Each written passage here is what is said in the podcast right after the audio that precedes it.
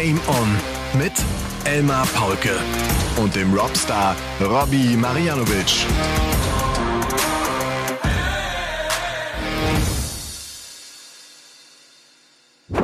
Ladies and Gentlemen, meine lieben Darts-LauscherInnen, hier ist euer Strohhalm, an den ihr euch immer klammern könnt, wenn ihr es nötig habt. Hier ist eure Boje auf hoher See, hier ist euer Rettungsring. Der 4. Juli 2023 ist tatsächlich ein Game-On-Tag. Er hat wahnsinnig Glück gehabt. Jetzt werden einige vielleicht sagen, komm, das ist doch auch der Unabhängigkeitstag äh, der Vereinigten Staaten von Amerika. Ja, ja, stimmt. Aber es ist eben halt auch ein Game-On-Tag. Das dürfen wir nicht unter den Teppich kehren. Und es ist äh, Folge Nummer 156, die da ansteht. Und natürlich, wie sich das gehört, wir nehmen diese Folge auf, gleich nachdem das European Matchplay zu Ende gegangen ist. Ein dramatisches Finale. Luke Humphreys gewinnt seinen ersten European Tour Titel und äh, der Robbie hat alles kommentiert. Der weiß so genau Bescheid. Der hat alle Zahlen für uns, der hat alle Insights für uns, er wird uns äh, füttern sozusagen. Ich grüße dich, Robbie. Ich grüße dich, Elmar, und alle Darts-Lauscher da draußen. Ja, 47 Spiele habe ich hier jetzt äh, hinter mich gebracht und sitze hier noch bei Sport 1. Und eine Frage fällt mir immer wieder ein, wenn ich hier sitze bei Sport 1 und so ein bisschen in der Vergangenheit schwelge. Wie heißt eigentlich das Lied, das am Ende immer nach den Matches eingespielt wird? Kennst du die Frage? Hat dich das schon mal jemand gefragt? Jetzt muss er lachen, ne? Wie oft hast du die Frage gekriegt? Ah, Hunderte Mal wahrscheinlich. Hunderte Tausende Mal. Mal. Tausende ja, wahrscheinlich. Mal, Wenn das, ja, man, ja. Man, man vergisst ja, ne? Das ist ja wie immer Ja. mit Erinnerungen, hatten wir letzte Woche, ja. Man, man vergisst ja die, die, die nicht, nicht so schönen Sachen, vergisst man und, ja. und für alle, die es nicht wissen, Planet Funk, Chase the Sun. Und da komme ich gleich zum ersten Thema. Wir hatten es ja schon drüber geredet. Ich war ja echt gespannt drauf, wie Martin jetzt einläuft, mit welchem Lied. Und der hat ja die Scooter-Version davon genommen. Ähm, ich weiß jetzt nicht, ich kann mir Martin als Scooter-Fan nicht vorstellen, Martin Schindler. Ich glaube, er hat sich da irgendwie gedacht, es ist mir eigentlich egal, welches Lied es ist. Und deswegen, also ich bin da nicht bei ihm. Ich bin da eher bei James Wade mit äh, Sir Elton John, I'm Still Standing. Das habe ich das ganze Wochenende über abgefeiert. Ich war jedes Mal so froh, wenn er gewonnen hat. Und er hat ja ein paar Mal gewonnen. Ich meine, Ein James Wade hat, hat, hat richtig gut gespielt. Du geht in einem genau. wahnsinnig starken Halbfinale raus gegen Luke Humphreys. Ja. Äh, bevor wir da einsteigen, Robby, Ja. äh, sag mal ganz kurz, 156, äh, eigentlich ist es immer der Weg, der eine halt. Ne? Wie, Es gibt wie, nur einen Weg. Wie, wie check, genau. Wie checkst du die? Sag kurz. Ja, Triple 20, Triple 20, Doppel 18. Es gibt nur diesen einen einzigen Weg.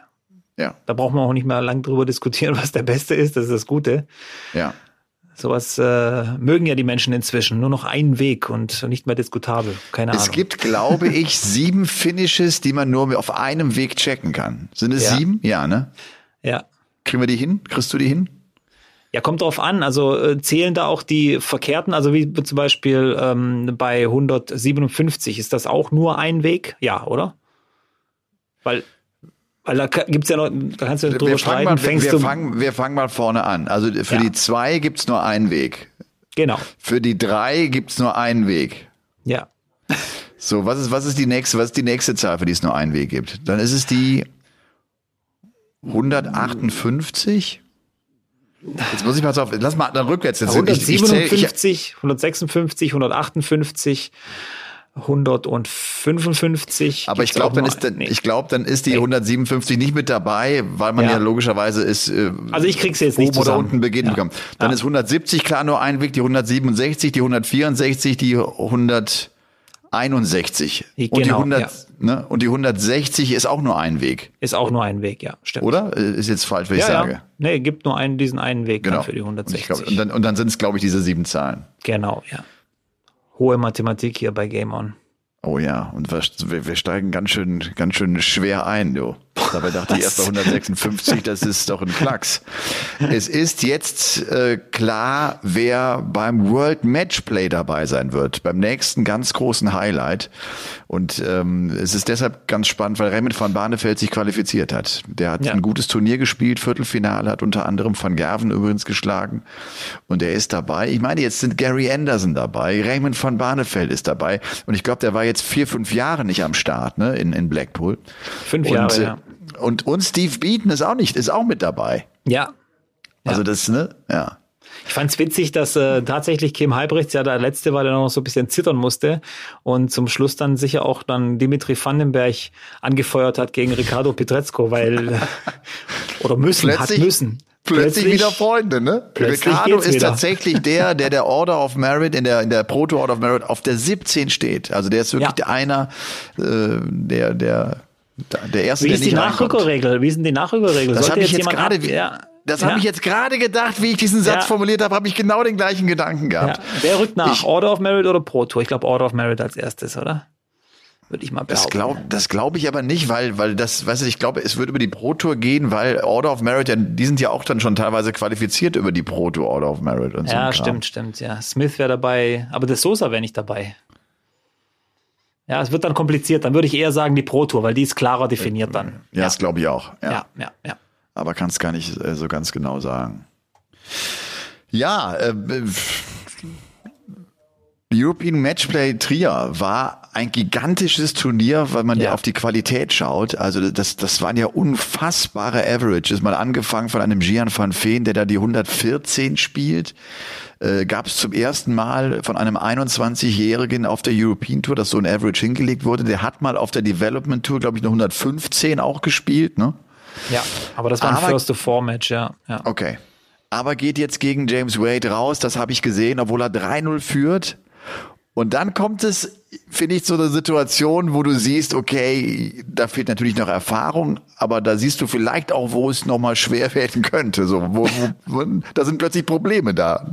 Ja, ja, James Wade, also wenn es ein ausgekochtes Schlitzohr gibt auf der Tour, dann ist es, glaube ich, James Wade. Er hat Darts durchgespielt, äh, alle Level und er kennt auch jede Situation und wird sich auch nie äh, wiederfinden, dass er irgendwie Panik schiebt oder sonst irgendwas. Aber hatten wir hier an Van Veen schon mal hier thematisiert überhaupt im Podcast? Ich weiß es gar nicht. Doch haben wir. Stimmt, wir haben ihn, oder? Haben wir, wir haben ihn herausgehoben, weil er einfach äh, so, ja, so hohe Averages auch auf der, auf ja der deswegen auf der, sage ich ja nochmal, weil du sagst Qualität. Das, äh, wir hatten den ja schon so ein bisschen thematisiert und Ja. gesagt, achtet mal auf den. Der hat jetzt auch gut abgeliefert, finde ich. Die Qualität von dem Turnier war wirklich, so wie du gesagt hast, super. Also wenn ich de, diesem Turnier irgendwie eine Bewertung geben könnte, ich würde dem Turnier fünf Sterne geben. Mindestens fünf Sterne. Der Robby ist aber heute on fire. Jetzt verstehe ich erst schon seine Ironie nicht. Äh, ne? und, und jetzt kommt er mit der Bewertung ganz früh um die Bin Ecke. heute richtig gut drauf. Boah, Ja. dann mach mal Werbung für fünf Sterne.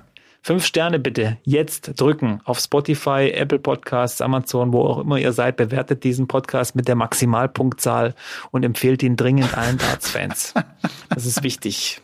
Das war aber nicht sehr charmant, finde ich. Also, das war einfach eine Ja, klare Ansage. Ja, ja, gut, manchmal muss Ja. man es auch so. Manchmal muss man es eben so Muss machen, der ja. Holzhammer halt her. Ja, ganz, Ganz genau. Ja, aber ähm, äh, vielleicht noch ein Ding. Ja, weil du gesagt hast, die Qualität war gut. 24 mal 100 plus Average in diesem Turnier von 47 Spielen. Das ist neuer Rekord auf der European Tour. Und der war ja schon im Viertelfinale eingestellt. Also es war relativ klar, dass der, der also wieder neu aufgestellt wird. Und äh, das, obwohl Peter Wright nicht dabei ist, Gervin Price nicht dabei ist, Michael van Gerven relativ früh ausscheidet. Aber dieses Turnier hat irgendwie seine neu, neuen Namen hervorgebracht. Äh, oder, oder wieder hervorgebracht, James Wade. Ja. Wie das kommt, dass, dass es Bühnen gibt, auf denen es plötzlich verdammt gut läuft und, und sehr hohe Averages gespielt werden und es andere Bühnen gibt, wo man irgendwie nicht ans Rollen kommt, wo du dich fragst, was ist los? Was ist hier irgendwie, ist irgendwas anders? Also ne, irgendwie haben, haben Veranstaltungsorte, haben Bühnen, irgendwas hat irgendwelche Vibes, die das beeinflussen. Also, ne, dass es dann auch so richtig rutscht und so richtig durchgeht. Ja, also Trier, ich habe jetzt auch so ein bisschen recherchiert, natürlich Trier ist eine, eine großartige Stadt mit großer Kultur. Äh, war ja mal eine der fünf Römer irgendwas, keine Ahnung, ich habe es jetzt schon wieder vergessen. Aber ich glaube, das passt ganz gut. Und vor allem Luke Humphreys, äh, der verteidigt ja seinen Titel dort. Letztes Ja. Jahr gegen Roby John im Finale gewonnen, dieses Jahr auch wieder. Ähm, ja, auch ähnlich dramatisch letztes Jahr. Da war ja auch ein Matchstart Ja. für Roby John dabei. Aber äh, ich glaube, es wäre auch ein Rekord gewesen, wenn er das fünfte Finale hintereinander verloren hätte. Also das wäre auch krass gewesen. Das wäre so Peter Wright Klasse gewesen. Ja, vielleicht, weil wir auch jetzt schon Rekorde angesprochen haben, äh, das Halbfinale zwischen Wade und Humphreys hatte 1780er, das gab es auf der European Tour auch noch nicht. Ähm, Das ist also auch so ein Rekord für ein European Tour Match. Natürlich gab es schon Partien mit mehr 180ern, das ist klar, aber auch für für die European Tour, also auch das äh, ist natürlich sensationell. Ja, und dann äh, die Reaktion von Dirk van Dijvenbode. Ich habe sofort auch Nachrichten bekommen. Unter anderem hatte der Frank mir noch geschrieben, wie ich das fand. Äh, der hat sich natürlich schwer getan, ein guter Verlierer zu sein.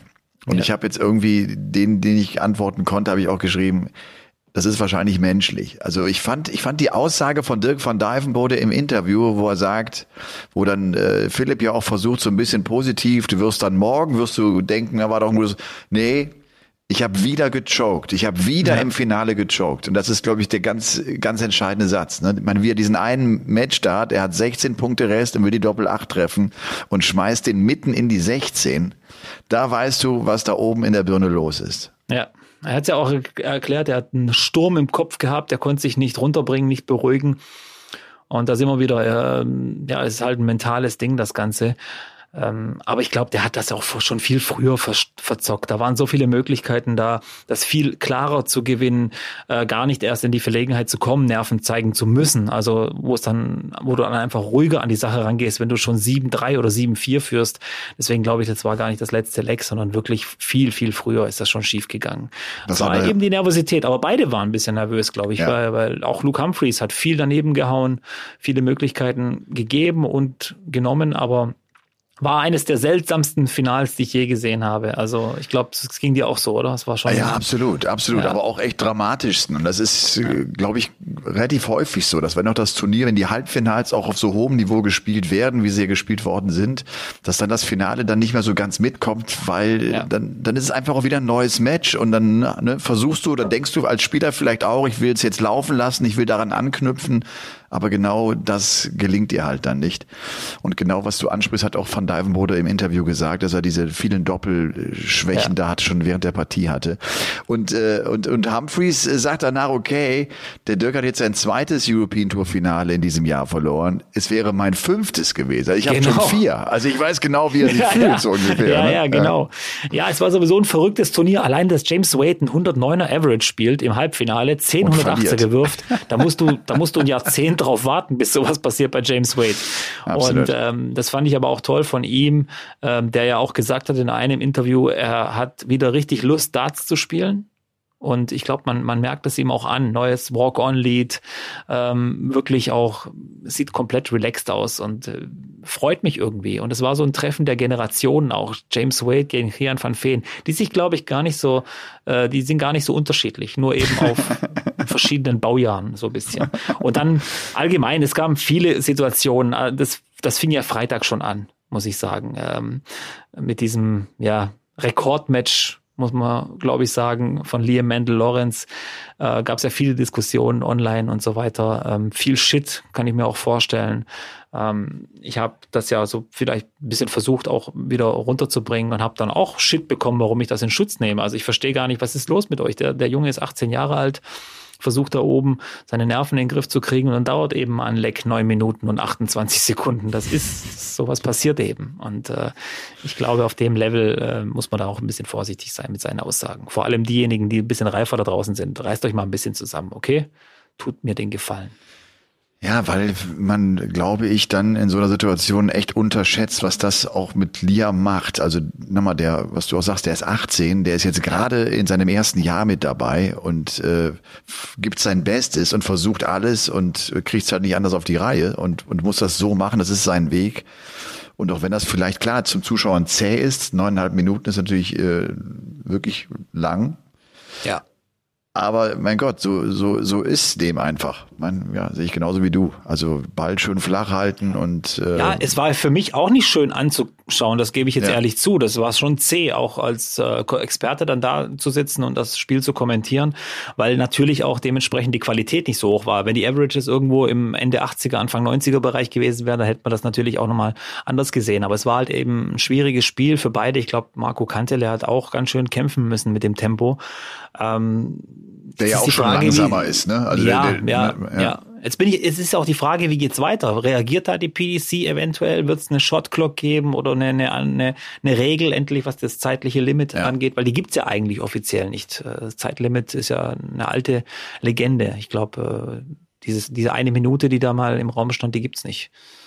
Oder? Ach so. Also, ja, Doch, ich glaube nicht. Ich glaube, ich habe die, die irgendwann mal im, P im PDC ja. äh, okay. Rulesbook mal gefunden, aber, aber das, ich habe das, glaube ich, irgendwann mal vor vielen Jahren gecheckt, weißt du, ich habe ich, vielleicht ist es jetzt auch rausgenommen worden, weil es ja, ja, auch keine, ja. weil es ja auch keine Regel letztlich ist. Also das, das braucht ja kein Mensch. Ja, wie gesagt, äh, es war, es war äh, einiges da los. Äh, auch zum Beispiel Kellen Ritz, der ja wirklich an, wirklich im Kopf ganz schön eine Blockade drin hat irgendwie. Da, da, irgendwas ist da im Argen bei dem. Der hat sich ah. da so ein bisschen freigespielt am Freitag, spielt dann am Samstag gegen Shindy fängt dann aus heiterem Himmel irgendeine Diskussion an oder über oder mit dem Schreiber, der da irgendwas falsch gemacht hat, halt einen Grund gesucht für irgendwas, was er da, was da nicht funktioniert.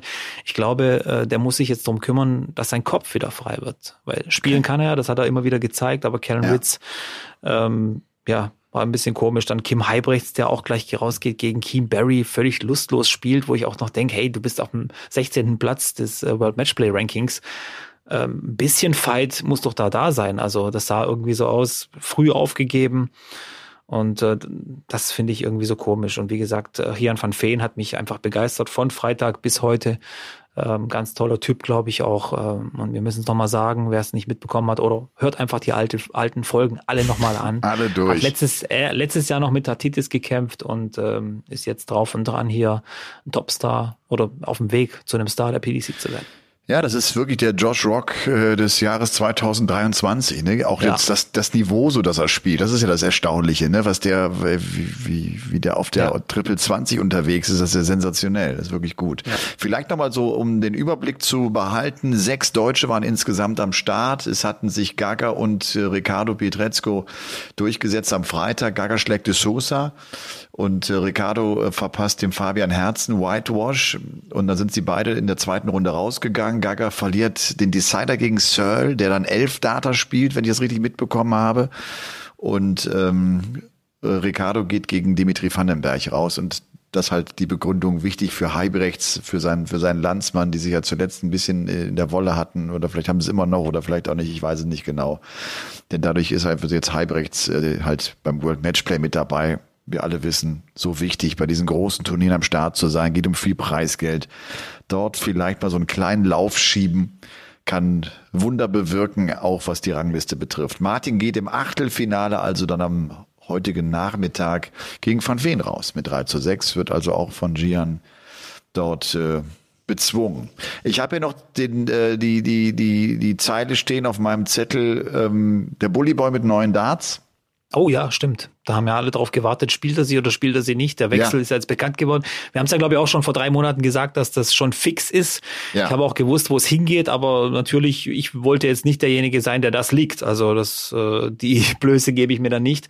Es gab wohl schon seit zwei Jahren den Kontakt zu Shotdarts in, in, in Neuseeland und das war wohl eine persönliche Entscheidung, wo Michael Smith sich sehr wohl gefühlt hat äh, mit, mit dem Kontakt, mit allem, wie mit ihm umgegangen wird und so weiter. Und der hat, der hat einen ausführlichen Post rausgehauen rausgehauen, wo ja. er das genau ja. beschrieben hat. Ne? Die seit zwei Jahren haben die irgendwie einmal die Woche äh, haben die einen Call und haben gequatscht und er kann offenbar wirklich an der Entwicklung äh, teilhaben und äh, ne, so dieses ein Projekt, das sie angehen. Finde ich schon spannend. Kann ich mir vorstellen, dass das Bock macht. Klar, du, du ja. kannst natürlich zu, ne, zu einem großen Ausrüster gehen oder du ja, gehst da mit, mit, mit, mit neuen Leuten mal ran, die es vielleicht auch etwas anders angehen und es ist vielleicht noch ein spannendes Marketingkonzept dahinter, mal abwarten, was da jetzt so kommt und wie sich diese Firma da entwickelt. Ja, die Darts werden sicher gehypt werden. Und für alle Sammler da draußen, äh, schaut, dass ihr eure Michael Smith Unicorn Darts behaltet, weil wie gesagt, das ist ein Auslaufmodell und dann werden die dann dementsprechend auf den Tauschbörsen etwas höher gehandelt, wer damit Geld machen will. Ansonsten ja. ist es natürlich nur eine Herzensangelegenheit, noch welche zu haben. Aber ich glaube, äh, Michael Smith hätte auch zu Target oder zu Winmau irgendwie nicht gepasst. Das hätte, das, das Bild habe ich nicht im Kopf. Und die sind auch schon satt, glaube ich, mit, mit vielen hochkarätigen Spielern. Ich finde das gut, dass sich das so ein bisschen jetzt ausbreitet auf die Fläche. Ja. Und Shot Darts ist ein großer Hersteller. Die machen für viele andere Hersteller produzieren produzieren die Darts in Neuseeland. Also ähm, äh, was das einzige Wermutstropfen ist, Schott ist eine teure Marke. Also da wird man wohl dreistellig werden bei den Michael Smith Darts. Ah, okay. Schätze ich mal. Also so knapp dreistellig, ja. Also die werden okay. nicht günstig. Ja. Aber ich werde es mir trotzdem kaufen. Das ist ja sowieso klar. Ja. Also da wird nicht gespart. Nee, außerdem brauchst du ja dann nachher was, wenn du pleite bist mit den ganzen Dartskäufen, da muss ja auch irgendwas in der Insolvenzmasse drin sein für den Verwalter, was man dann wieder los abdrücken kann. Ja. ja. Du, Robby, äh, was ist mit Van Gerven los? Ähm, Wieso? Ja, ich finde, weißt du, der hat diese Zahnsache mit dem World Cup, die irgendwie schon so ein bisschen komisch ist. Warum legst du denn deine, deine Zahn-OP-Behandlung auf den Montag? Das kann man ja schon mal hinterfragen. Er sagt die World Series ab, er geht jetzt hier früh raus. Es läuft nicht so richtig rund. Also, weißt du? Ja, ich meine, auf die Zahn-OP, da, da haben wir Gott sei Dank Vincent van der Voort, der ja kein Geheimnis für sich behalten kann. Der hat es herausposaunt. Michael van Gerven wollte beim World Cup nicht mitspielen nach der Zahn-OP, weil wohl seine ganze Gesichtshälfte komplett blau war. Und das wollte er dann einfach nicht. So hat es Vincent van der Voort. Und okay. Vincent van der Voort ist einer, der ist schon ehrlich manchmal ein bisschen zu ehrlich, aber er hat's rausgehauen und ich weiß nicht, ob MVG danach bei ihm angerufen und gesagt hat, hey Vincent, jetzt ist aber langsam echt gut. Und äh, aber äh, das war wohl der Grund. World Series verstehe ich jetzt auch nicht. Vielleicht war ihm das auch einfach zu viel Stress, da runterzufahren. Ähm, nach Ozeane oder runterzufliegen, diese 20-Stunden-Flüge und ja. so weiter, das, das wollte er vielleicht nicht haben und äh, will sich vielleicht noch auf das World Matchplay richtig konzentrieren oder, oder mehr, einfach sich damit mehr beschäftigen, keine Ahnung. Aber ähm, das Spiel gegen Warnefeld war nicht gut. Ich glaube, der hat einfach ein bisschen zu viel Urlaub gemacht, die Darts zu lange beiseite gelegt gehabt, auch nach der Zahn-OP und deswegen, ich glaube, das ist jetzt nur wieder so ein kleiner Hänger und äh, ja, Van Gerven, von dem erwarten wir auch gar nicht mehr, dass er jetzt komplett durchzieht und, und, und äh, nicht nur nicht alles gewinnt oder? Den, den Status hat er nicht mehr. Den hat er nicht mehr. Ja, ich, ich, das stimmt. Auf der anderen Seite, finde ich, deutet er dann zwischendurch dann schon mal an. Weißt du, jetzt so zu Beginn des Jahres, als er auch ein paar Turniere gewonnen hat und so, dann äh, denkt man irgendwie immer, ah, jetzt, jetzt kommt er vielleicht wieder zu so einer Sonderstellung, so zu seiner alten Stärke. Ja. Ja. Aber es scheint tatsächlich so zu sein, Robby, dass das wohl auch nicht mehr möglich ist. Das muss man echt ganz klar sagen, bei der Qualität, die da gespielt wird von so vielen Spielern. Ne? Ja. Also das ist vielleicht ein kleines Beispiel. Äh, Vitas, äh, Vit, äh, Vitaslav Sedlak aus der Tschechischen Republik kommt da am Freitag an, spielt gegen Daniel Klose ähm, spielt einen 102,4 Average, der beste Average, den ein Tscheche jemals gespielt hat auf, bei der PDC European Tour. Wo kommt dieser Typ her? Wer ist der? Keine Ahnung, aber der spielte eben auch schon einen 102er Average. Ja. Und so, so geht das durch die Bank durch, dass plötzlich irgendwelche Dartspieler auftauchen und äh, abräumen. Also wir sehen es ja auch schon auf der Women's Series, wo auch Bo Greaves immer mal wieder so ein 100er Average raushaut, das das ist ja inzwischen ein Gang und Gäbe dort ja. geworden, immer mal wieder. Das hat es auch vor Jahren alles nicht gegeben. Und das, ich glaube, das ist auch genau die Entwicklung, wenn du auch dann so Development Tour und, und Challenge Tour siehst, die wissen, die wissen alle, dass du auch in diesen Bereich rein musst, wenn du eine Rolle spielen willst auf dem Circuit. Also, ja. dass du sagst, weißt du, äh, ich, ich spiele jetzt irgendwie geil, ich spiele eine 92, das gibt's nicht mehr. Also du spielst auch mal eine 92, das ist auch in Ordnung, ja. aber aber du, dein Potenzial muss größer sein. Du musst du musst genau. imstande sein, auch mal 105 und auch mal 110 zu spielen. Ne? Ja. Ja. Naja, also das war das European Matchplay von Trier. Wie gesagt, hat echt, ich habe mir auch die letzte Session hier, hier angeguckt. Äh, und hatte echt auch Spaß. Muss echt sagen, das, das, ist, das ist schon geil. Und auch, auch so ein Finale Luke Humphreys gegen Dirk van Dijvenbode, da habe ich mich drauf gefreut. Weil das einfach zwei geile Zocker sind, weil du, wo du weißt, das kann, das kann eine ganz hohe Qualität werden. Ja, und ja, du, und ja. du hast die Emotion von van Dijvenbode. Ne? Ich finde es ja genau. auch gut, dass man, also ich mag das, dass ich ihm ansehe, wie frustriert er ist. So, ich mag das ja. Ne? Das, er wollte ja auch nicht getröstet kann, ne? werden. Er wollte nicht nee. getröstet werden. Ich bin mir auch ziemlich sicher jetzt, weil du auch vorher gesagt hast, schlechter Verlierer. Also du weißt genau, im, im hinten im Practice Room wird der äh, Humphreys umarmen und ihm sagen, hey, well played, mate, äh, und, und so weiter. Das ist ja sicher. Nur für uns war das eben anders äh, sichtbar, anders. Äh, Robby, ich könnte, ich könnte das auch nicht. Wenn ich so Nein. eine Niederlage, ich möchte auch nicht in den Arm genommen werden, verschwitzt. Ja. Da würde ich auch sagen, ey, sei, sei, mir nicht böse, halt ein bisschen Abstand. Weißt du, so, ja. das ist mir, ist mir zu nah, ist mir zu war, eng irgendwie, ne? Ja, ja, es war wirklich ein besonderes Turnier. Barney seit fünf Jahren mal wieder äh, in einem Viertelfinale ja, der European Tour. Äh, Wade in zwölf aufeinanderfolgenden Jahren mindestens einmal in dem Viertelfinale auf der European Tour, zwölf aufeinanderfolgende Jahre. Es ist schon, ähm, Joe Cullen spielt sein 28. Viertelfinale auf der European Tour. Es war schon geprägt auch von vielen Zahlen, von vielen Facts. Ähm, kann ich ja immer wieder mal Philipp Wolf auf Instagram äh, nochmal ja. ans, euch ans Herz, ans Herz legen und The Red Bit 180, auch ein guter Kanal, der auch immer ja, so, so Dinger raushaut und auch zum Beispiel, dass Martin Schindler einer von fünf Spielern ist, der alle Turniere auf der Pro Tour mitgenommen hat dieses Jahr. gibt nur fünf, also European und Floor ist Ja. damit gemeint. Äh, Und auch das alles faszinierend, was jetzt so abging. So, aber ich würde sagen, ja, Das sind auch zwei, das wollte ich gerade noch sagen, die, die wirklich Ja. auch akribisch arbeiten. Man, man kriegt ja. Ja. oftmals Statistiken und wir kennen das auch aus unserer Kommentator-Dasein, aus unserem Kommentator-Dasein, dass du dann noch Zahlen bekommst, dann haust du die raus, danach denkst du, ach, hat er nicht, hat er übersehen und dann ärgerst du Ist- dich, dass du es gesagt hast, ohne dass du es gecheckt hast, so, ne? hatten wir heute die Situation, ja. Wir wenn Philipp uns dann eine, eine, eine Zahl schickt, dann, dann, dann checke ich die nicht mehr, weil ich weiß, er hat sie dreimal gecheckt. Ne? Genau, so, ja. genau. Und heute hatten wir die Situation, ich habe es hier mit Basti diskutiert, weil äh, wir nicht, wir waren irritiert, Luke Humphreys, ob er einen oder zwei Titel äh, auf der Players Championship Tour hat. Und laut mastercaller.com hat er zwei in 20, 2022, aber der gleiche Titel, äh, der zweite Titel wird auch Josh Rock zugeschrieben. Und da musst du eben auch nochmal nachchecken. Was, was stimmt jetzt? Aber es ist tatsächlich nur ein Pro-Tour-Titel, also ein Players Championship-Titel. Okay. Und Josh Rock hat den anderen, den er, der auch fälschlicherweise bei ihm zugeschrieben. Ich glaube, da werde ich Jacques mal schreiben müssen und äh, darauf hinweisen. da freue ich mich jetzt schon drauf. Ich habe was gefunden. Ich habe was Und, da, gefunden. und damit wirst du ihn eine Woche lang schlecht gelaunt erleben. Tja, ja, ich nicht, aber seine Kollegen eben, ja. Oh Mann. Du, was äh, vielleicht mal abseits des Darts, wir haben ja noch viel äh, in Sachen Darts zu besprechen. Habe ich mir jetzt äh, die Tage die Netflix-Doku von der Tour de France angesehen.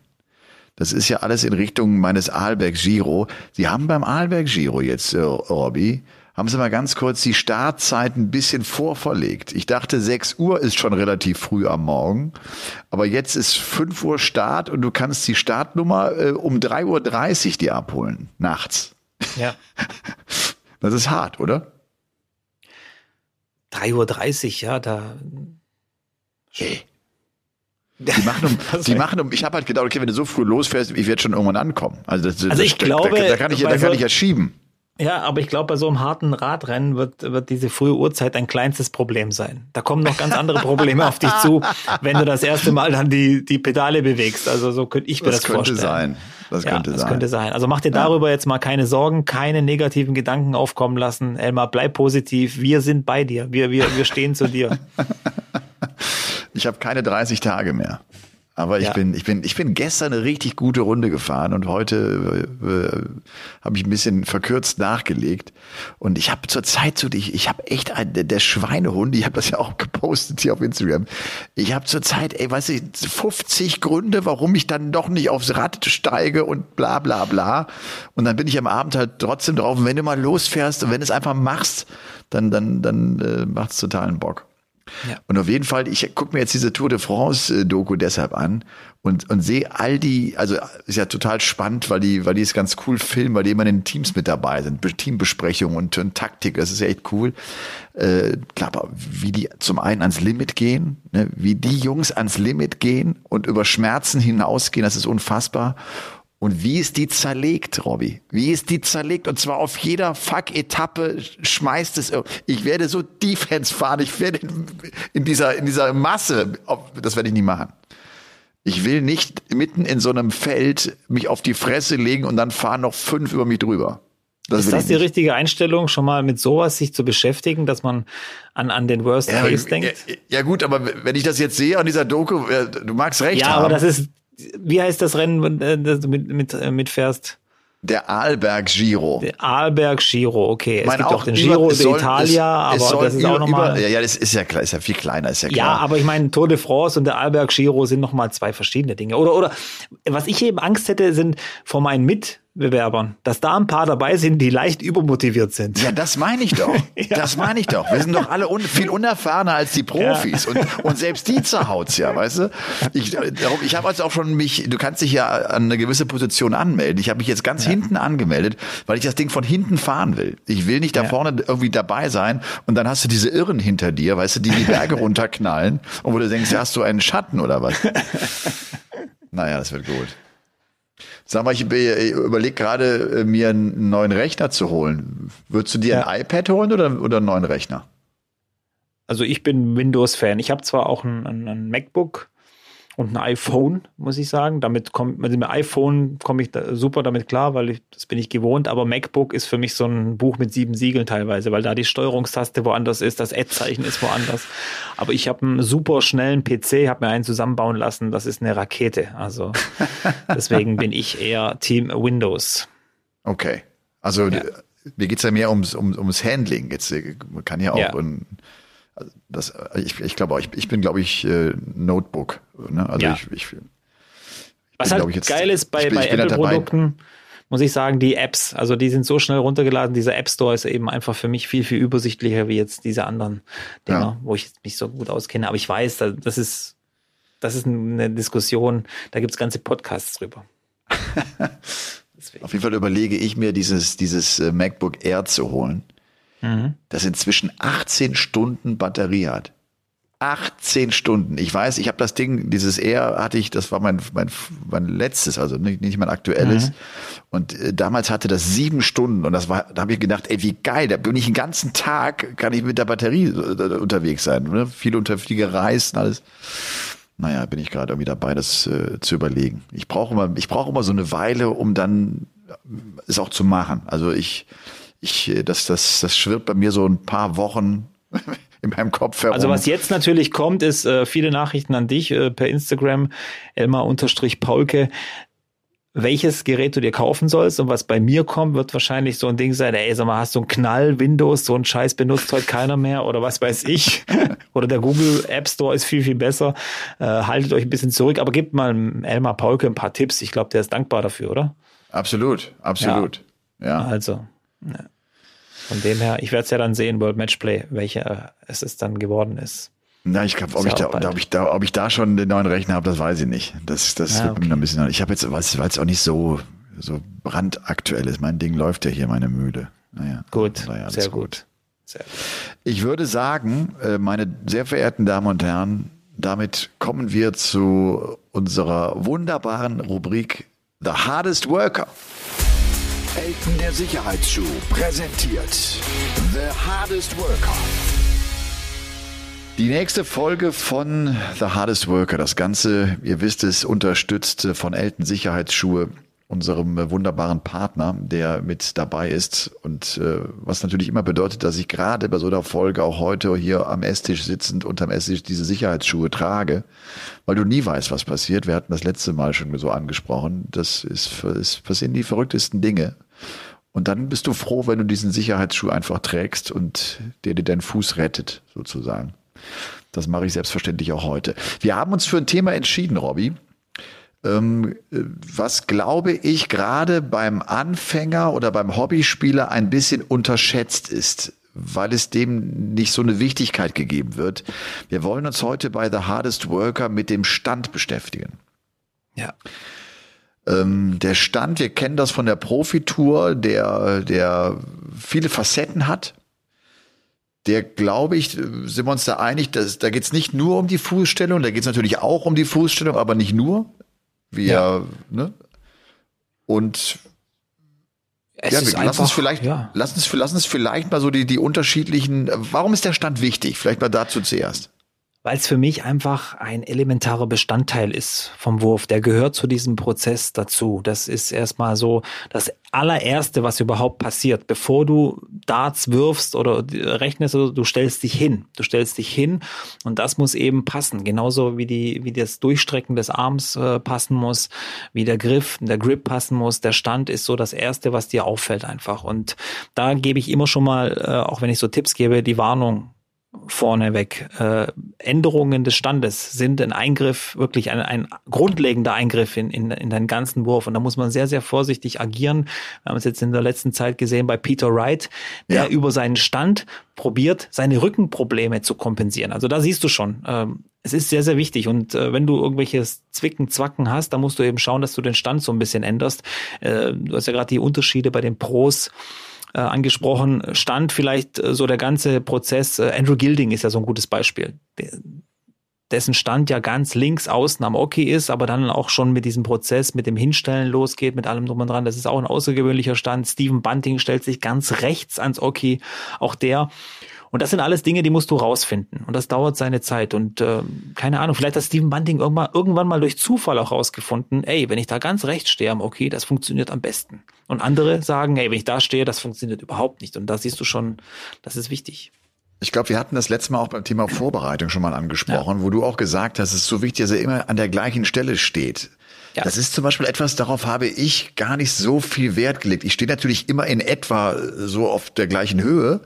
Ja. Aber da, da habe ich äh, tatsächlich so ein bisschen mal ausprobiert und da machen ja wirklich so ein paar Zentimeter schon eine Menge aus, ne? Ja, ja, klar. Du siehst es ja beim, beim Umstellen, wenn die Pros ihr, ihr Trippelfeld zubauen von unten, meistens ja, wie James Wade oder Michael Smith äh, oder Peter Wright ist ja auch ein gutes Beispiel, dann, dann verändern die ja die Position, also stellen sich nochmal anders hin. Und dann ist es eben wichtig, dass du deinen Stand im Griff hast, weil da musst du auch an der anderen Position deinen Stand dementsprechend anpassen, dass es wieder die gleiche Situation für dich, das gleiche Gefühl erzeugt. Und ähm, Stand für mich allgemein sollte sich erstmal bequem anfühlen. Wer mich kennt und meinen Stand, für mich, sieht jetzt für den einen oder anderen unbequem aus, aber für mich ist das eben bequem. Ich mag das so und das, das passt für mich so.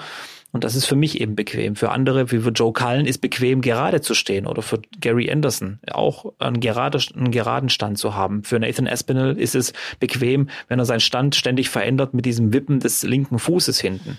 Ja. Ähm, das, das, das wollte ich auch noch, das ja. wollte ich auch noch ansprechen, weil das ja auch recht äh, spannend ist. Hast du deinen Stand im Verlaufe deiner Karriere verändert oder ja, war der ganz am, ja. oh ja, aha. Ja, Nämlich? also die Position habe ich verändert und ähm, etwas gerader bin ich geworden. Aber das ist einfach automatisch, glaube ich, passiert. Das ist immer, was ich auch sage, die Intuition, der musst du auch manchmal ein bisschen folgen. Also ich hab, äh, bin am Anfang oder bis vor zehn Jahren weiter rechts gestanden und noch weiter nach vorne gelehnt. Also es war wirklich äh, haarsträubend da, und abenteuerlich. Das heißt, du lagst flach auf dem Oki sozusagen. Genau. Ich habe die Distanz ja. einfach verkürzt. Das, so, das technisch gesehen. nee, und dann im Laufe der Jahre immer so Millimeter für Millimeter bin ich gerade geworden und ich kann mir gut vorstellen, wenn ich jetzt nochmal fünf oder zehn Jahre Darts spiele, dass ich dann den Vergleich, wenn die Bilder drüber lege, stehe ich sicher nochmal ein paar Grad äh, gerade. Vielleicht hat es auch mit dem Alter zu tun, mit der, mit der Physis, dass du das einfach auch gar nicht mehr so lange kannst und dass du da automatisch dir das ein bisschen bequemer machst. Wo ich dann auch gemerkt habe, was auch ganz wichtig ist, weil wir ja gerade beim Thema Schuhe waren vorher, die Schuhe sind auch für mich ein ganz, ganz wichtiger Teil. Also ähm, ich habe viel rumexperimentiert, bis ich die richtigen Schuhe gefunden habe. Und diese Schuhe habe ich zu Hause auch fünfmal. Also weil Tipp ich von Gary Angst, Anderson, ja. Ja, ja, weil ich habe irgendwie Angst, dass die vielleicht irgendwann nicht mehr produziert werden, dann habe ich meine Schuhe nicht mehr, die ich da immer trage. Deswegen auch da ganz wichtig und äh, die sind auch teuer und da, da kann ich auch nur jedem empfehlen, ähm, da nicht sparen. Ich glaube, es gibt auch inzwischen irgendeine Firma, die da auch spezielle Darts-Schuhe ja äh, sich da einfallen hat lassen. Auch das äh, sicher. Äh, Phil Taylor hat seine, glaube ich, auch immer Hand, äh, handgemacht gehabt oder äh, geschust oder wie sagt man da? Äh, zu diesen Schuhen. Erstellt, Hand erstellt, ganz ja, genau. Genau, und die sind ja auch sehr teuer. Ja. Raymond von Absolut. Barnefeld übrigens auch. Auch die, ja. auch der hat sich das immer anfertigen lassen, genau auf seinen Fuß angepasst, weil du einfach auch teilweise manchmal zehn, also wie er heute bestimmt zehn Stunden in der Halle da steht und Darts spielen muss. Ja. Die, die meisten stellen den Fuß, können wir das so sagen, parallel zum Oki? Ja, viele, viele. Viele, ja. ne? Schon. Viele, ja. Ich, oh gut, die, die Statistik möchte ich jetzt nicht erheben, aber viele. Peter Wright stellt ihn, äh, wie meinst du parallel? Also drücken ihn ans Okay ran mit der Fußleiste. So, mit der Fußleiste, so wie Phil Taylor ja. es immer gemacht hat. Ich glaube, das ist genau, so ja. der, der, so der Klassiker gewesen. Ne? Ja, genau. Da gibt's natürlich genau. Spieler wie, wie Whitlock, du hast Gary Anderson angesprochen, auch Luke Humphreys, äh, habe ich heute noch darauf geachtet, weil ich wusste, wir werden das Thema besprechen. Auch der steht ja frontal mit seinem rechten Fuß am Oki.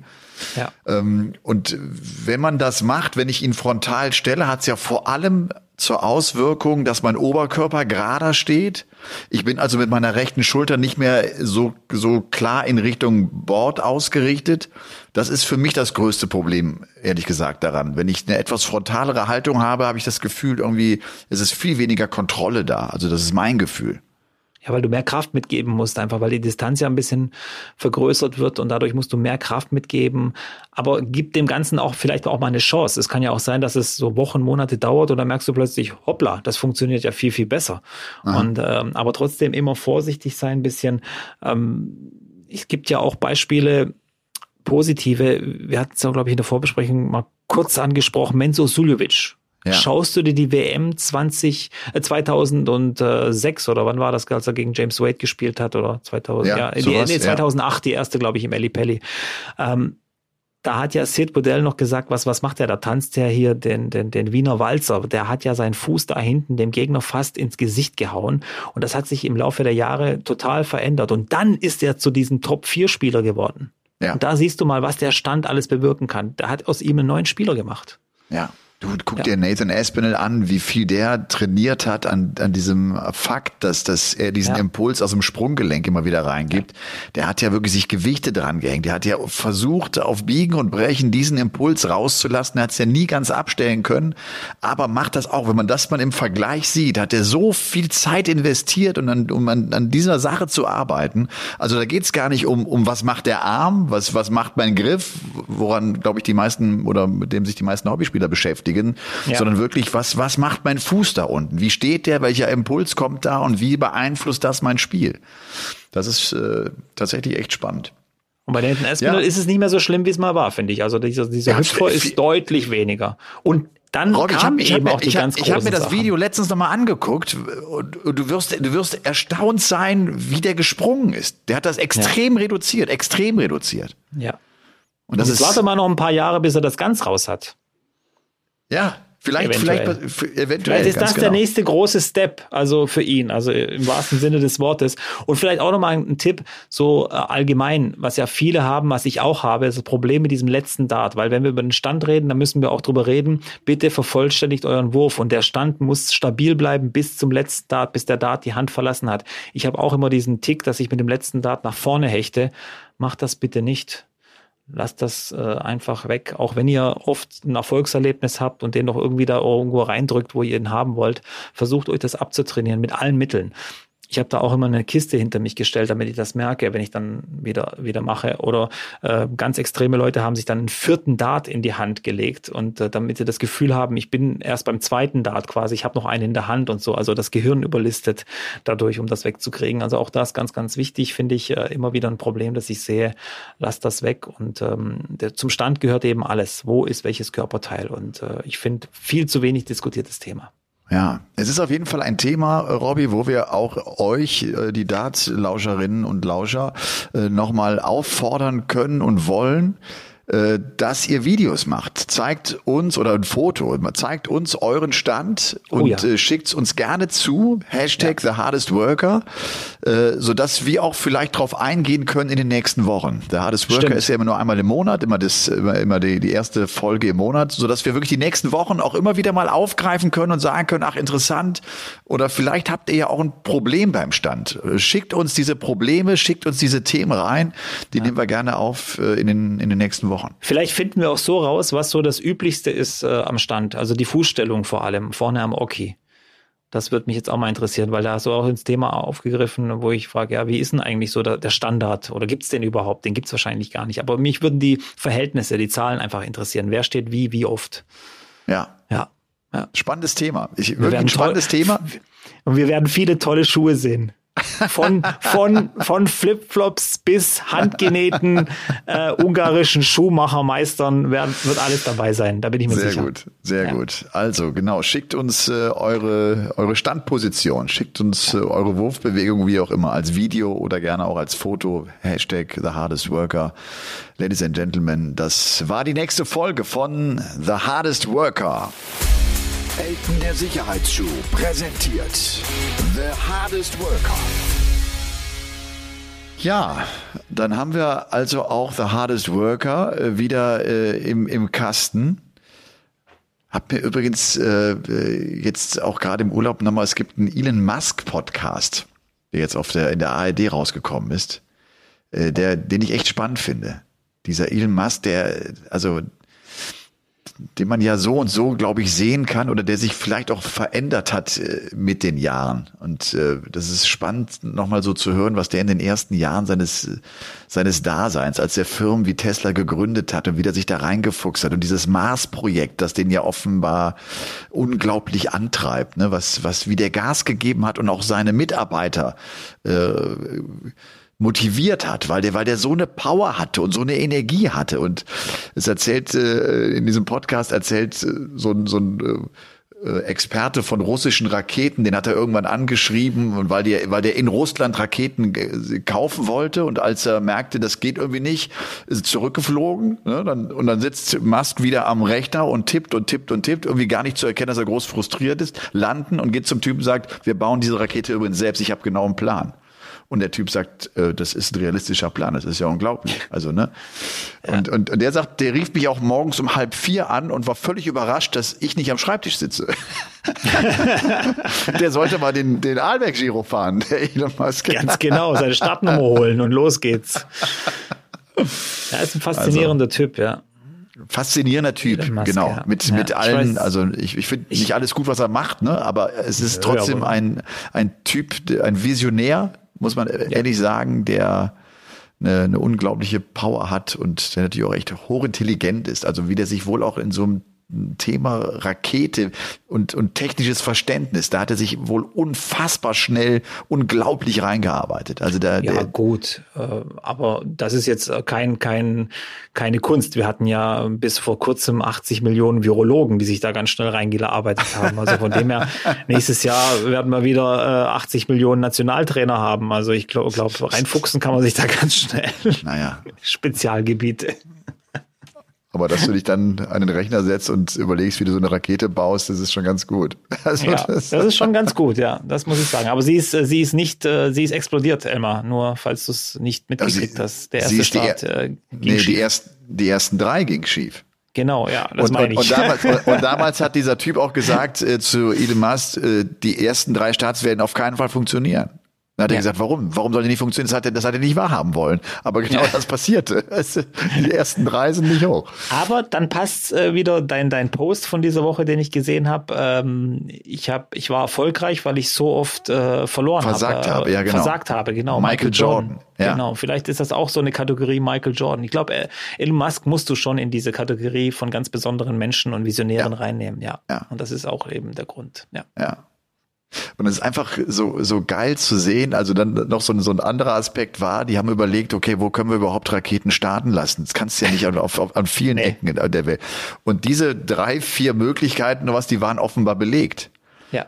Elon Musk hat noch einen Fleck gefunden, irgendwo zwischen Los Angeles auf so einem Atoll und Australien, so wie der auch Lösungen findet. Also, ne, so wie, wie es heißt, ihr könnt die Rakete nicht haben, dann fliegt er nach Hause und denkt, dann bauen wir sie selbst.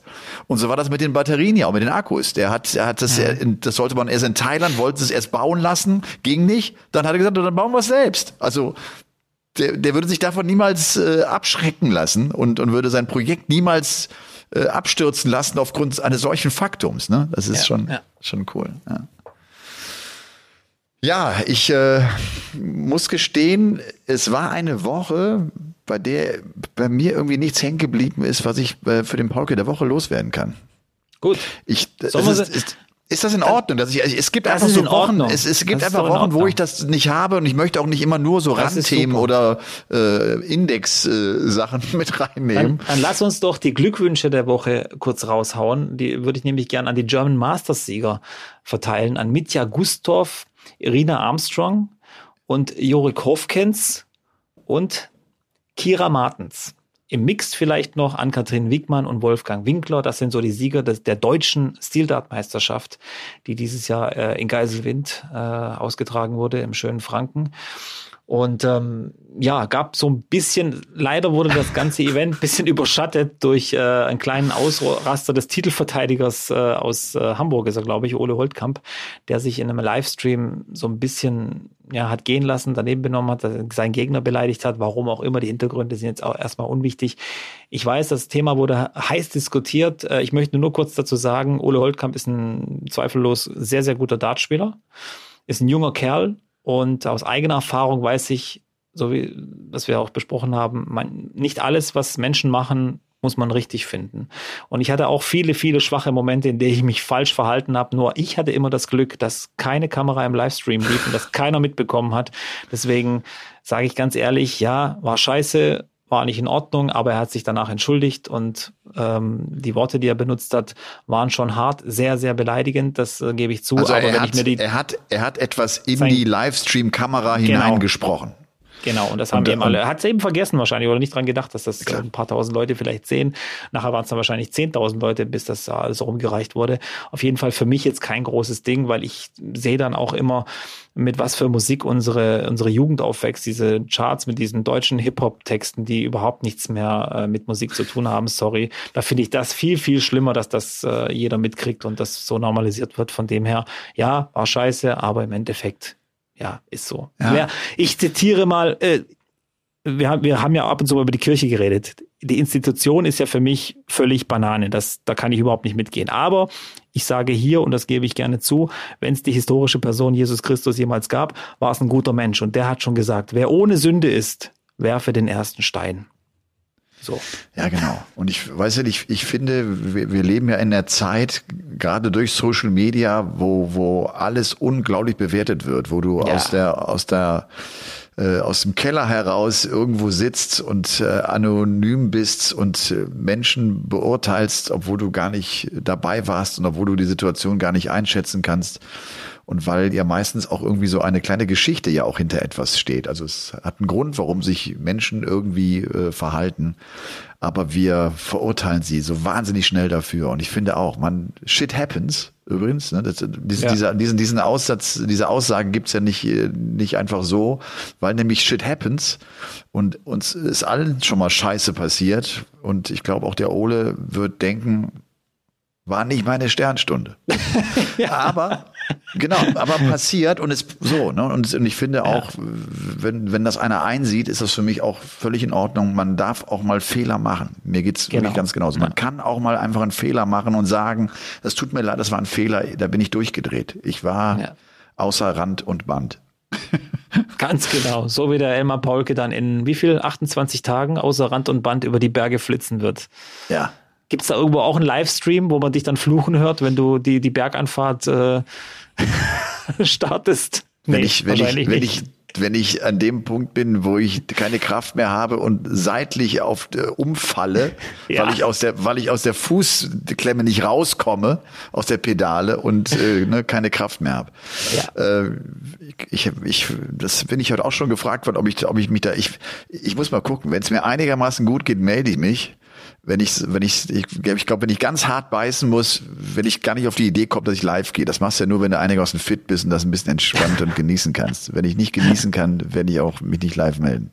Danach natürlich, wenn ich angekommen bin, das ist klar. Ja. Aber ich bin ja früh da. Das, das Gute ist ja, wir fahren früh los. Ich bin, wir, sind ja schon mittags wieder dann da. Sehr schön, sehr schön. Ja. Was steht Was- ansonsten an bei dir? Wollte ich gerade Bei fragen. mir? Zwei, ja, Du, äh, es ist eigentlich eine ziemlich ruhige Woche. Ich, äh, ich deute das jetzt immer wieder an, weil es wirklich auch so ist. Ich habe das letzte Mal schon gesagt, ich, ich, ich werkel hier gerade an so ein, zwei Ideen. Und das, das sind hoffentlich gute Ideen und da, da geht's auch vorwärts, aber das kann ich noch nicht äh, aussprechen. Und genau, da verbringe ich gerade viel Zeit mit. Und äh, das daran, daran, daran sitze ich viel mit, mit, mit meiner Agentur, mit meinem Management. Wir, wir überlegen gerade sehr ein gut. neues ja. Projekt zu starten. Ja. Ja, ich muss wieder zur Arbeit morgen, ja. Du, ansonsten werde ich halt viel, äh, viel Fahrrad fahren, logischerweise. Ja, auch, ne? klar, ich muss, logisch, ich muss, ich, ich muss jetzt, ich muss jetzt ran. Ja. Ja. So Und sieht's aus. Ich muss wieder arbeiten, leider morgen. Ähm, ja, nach drei Wochen Urlaub wird das jetzt ein harter Tag, weil ich auch spät jetzt nach Hause komme, aber so ist es eben. Ja. Das Ohne heißt, du düst Preis. jetzt noch nach Freudenstadt.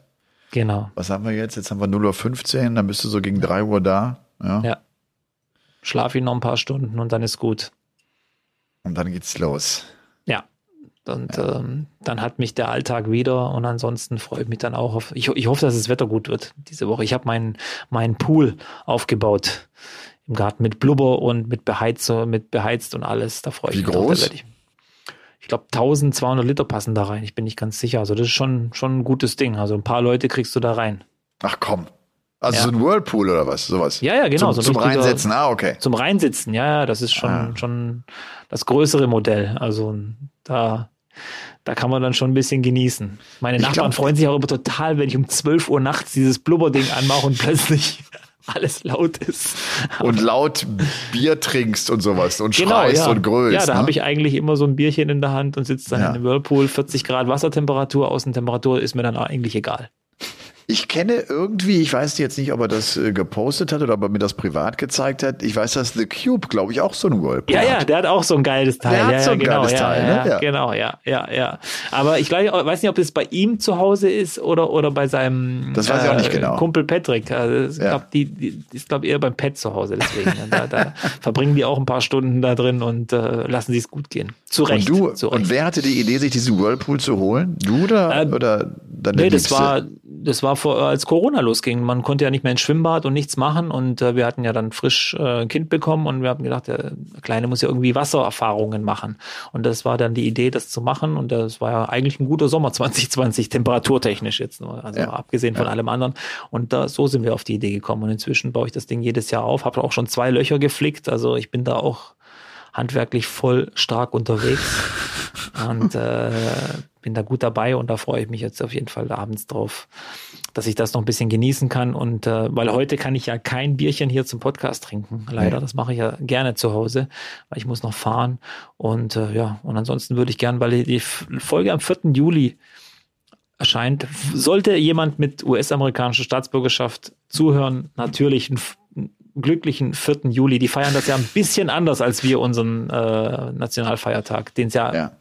nicht wirklich gibt. Es gibt den 3. Oktober, aber ansonsten haben wir jetzt ja keinen äh, keinen Unabhängigkeitstag oder irgendwas. Ja. Du, ich muss jetzt ganz kurz noch, äh, Robby, äh, ich weiß, mir hat, äh, ich habe, wir haben noch Nachrichten bekommen Oh, ja. von Benedikt. Der hat mir extra nochmal, der war clever, der hat direkt extra nochmal eine Nachricht, glaube ich, äh, jetzt am Erinnerung, geschickt ja. als Erinnerung. Der ist gut. Der Benedikt schreibt also, als treue Zuhörer eures Podcasts habe ich mich nun doch mal durchgerungen, euch zu schreiben und unseren Dartclub vorzustellen. Wir heißen erster DC Paradiesvögel Strullendorf und befinden uns in der Nähe von Bamberg im schönen Bayern. Unser Verein hat aktuell, das ist ein großer Verein, 174 Mitglieder, acht Mannschaften und ein eigenes, endlich abbezahltes Vereinsheim. Sehr cool. Neben mehreren kleinen Turnieren organisieren wir auch die bayerische EDAT-Meisterschaft. Unsere Mitglieder sind meist mit vollem Elan dabei, was vermutlich am familiären Verhältnis liegt. Unsere erste Mannschaft spielt unter anderem in der EDAT-Bundesliga. Schaut doch gerne mal auf unserer Facebook-Instagram-Seite vorbei. Vielen Dank und Good Darts schreibt der Benedikt, der erste DC Paradiesvögel Strullendorf. Ja. Vielleicht ja ein Verein für euch, wo ihr euch mal hinbegeben könnt, um zu sagen, komm, jetzt gehe ich mal raus aus meinem Practice Room, aus meinem Keller und messe mich mit anderen und spiele Darts mit netten Menschen. Ja, und ich habe gerade nebenbei mal reingeschaut, die haben eine Homepage, paradiesvögel-strullendorf.com, da gibt's auch Bilder. Also die bayerische Meisterschaft sieht schon ganz gut aus. Also auch wenn es jetzt EDAT ist, ist ja nicht jedermanns Vorliebe, aber ich glaube, das macht schon ganz schön viel Spaß. Und das ist eine Veranstaltung, auf der ich noch nie war. Aber wer weiß, Ich- vielleicht sehen wir uns ja auch irgendwann nicht. mal alle in Strullendorf. Ja. Ja. Beim Doppel. Ja. Ja, Das wäre doch jetzt gar keine schlechte Idee. Deswegen Na schauen wir gut. mal. Bayern ist Ja. ja nicht so weit weg. Bayern ist nicht so weit weg, das stimmt, aber Bayern ist auch groß. Das darf man auch nicht vergessen.